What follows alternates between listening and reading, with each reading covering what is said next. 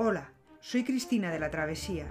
Bienvenido a la versión gratuita del episodio 61 del podcast Filosofía Simplemente. Este episodio lo dedicamos fundamentalmente a hablar de las dos figuras más importantes de la ilustración filosófica italiana, Giambattista Vico y Cesare Beccaria, que son precedentes insoslayables del cambio de óptica que se producirá a partir del siglo XVIII en el estudio de la historia y la justificación del castigo en el derecho penal. En ambos veremos cómo la idea de progreso, típica del pensamiento ilustrado, fue fundamental para justificar el giro que dan a sus respectivos campos de estudio. El napolitano Giambattista Vico se interesó principalmente por la filosofía de la historia. Vico nunca estuvo de acuerdo con la idea de que la historia es simplemente un instrumento que sirve para ayudar a otros conocimientos, como los de teoría política. Para Vico la historia es una ciencia en sí misma, aunque no objetiva como lo son las matemáticas. Pero el propósito principal de Vico es fundamentar de nuevo el derecho natural frente a las tesis de Hobbes. Él quiere basar los principios del derecho natural en la filosofía de la historia, pero con presupuestos cristianos. Veamos.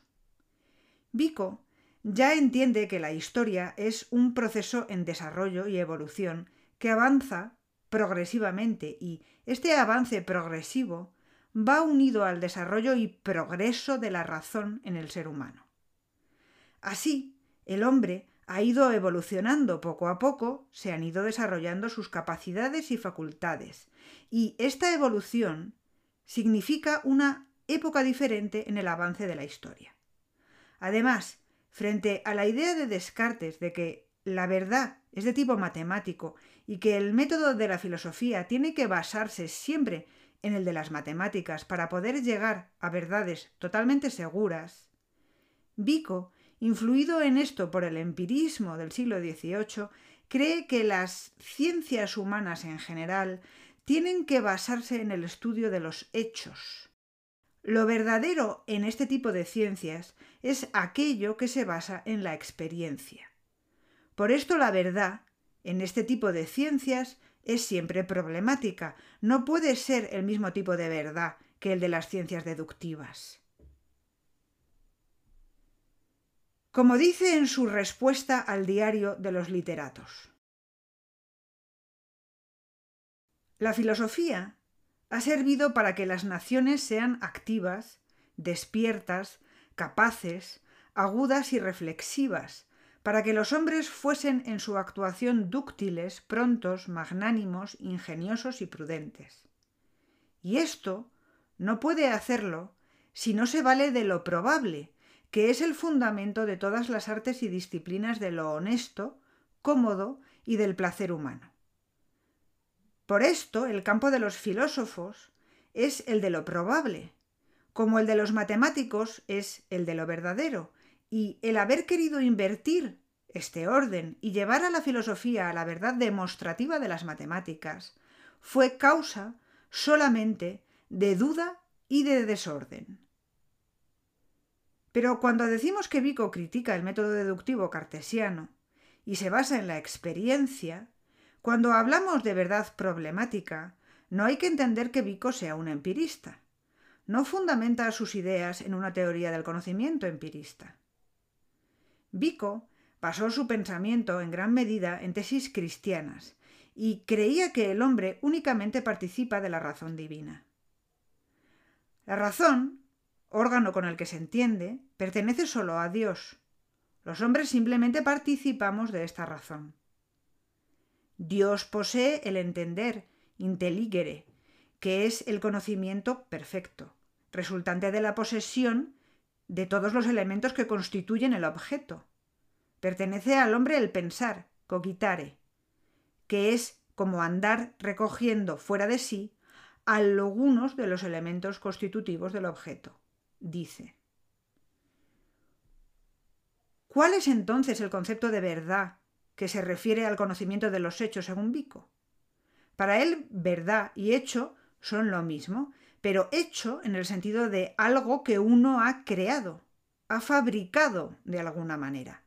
Por esto Dios es el único que conoce lo que existe, porque Él lo ha creado. Lo que los hombres hacen es fruto de su invención o es fruto de una abstracción. Quiere decir que lo que Dios ha creado, los hombres, solo lo entienden abstrayendo intelectualmente lo que es. El conocimiento humano es fruto de un defecto de su mente, ya que al no saber con qué elementos están hechas las cosas, al no conocer sus causas, tiene que abstraer y pensar cómo estarán hechas.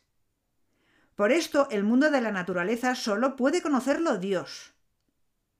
Pero la matemática, al ser fruto de una abstracción, sí puede ser conocida por el hombre. Según este criterio, los hombres solo pueden conocer lo que ellos mismos hacen o producen. Por esto piensa que el objeto principal del conocimiento humano es la historia, ya que es totalmente obra suya. A este estudio dedicó su obra más importante, La ciencia nueva, en un intento de seguir referido al mundo de los hombres lo que Bacon había hecho referido al mundo de la naturaleza.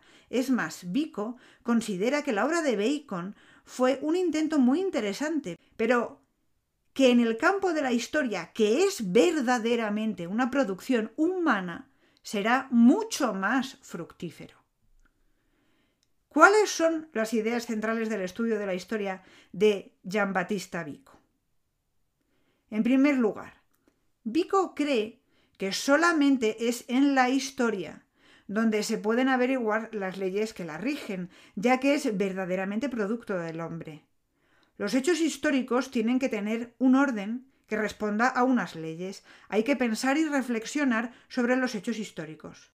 Y para averiguar estas leyes, hay que comenzar desde el origen de la historia, que es el mismo que el de los hombres.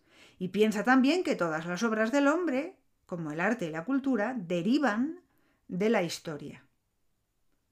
Las doctrinas deben empezar desde que empiezan las materias sobre las cuales tratan. La historia empezó desde que los primeros hombres empezaron a pensar humanamente, no desde que los filósofos empezaron a reflexionar sobre las ideas humanas, dice en su ciencia nueva.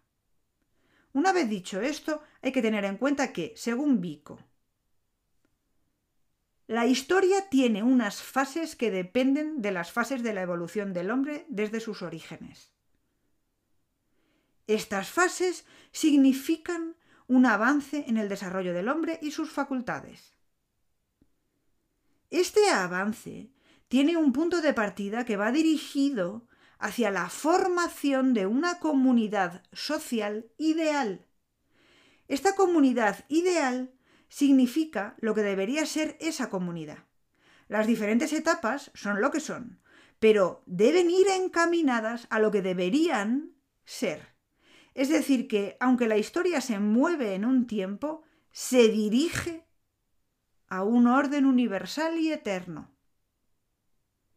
El avance hacia esa comunidad ideal está dirigido por la providencia divina. El derecho natural se basa en las diferentes costumbres de los distintos pueblos o naciones. Ahora vamos a profundizar en estos puntos relacionándolos entre sí. El pensamiento filosófico de Vico, es decir, la base o fundamento de su teoría, es la idea de que toda la historia de la humanidad va dirigida hacia una especie de historia universal eterna, que es un orden universal. Es lo que debería ser la comunidad social humana.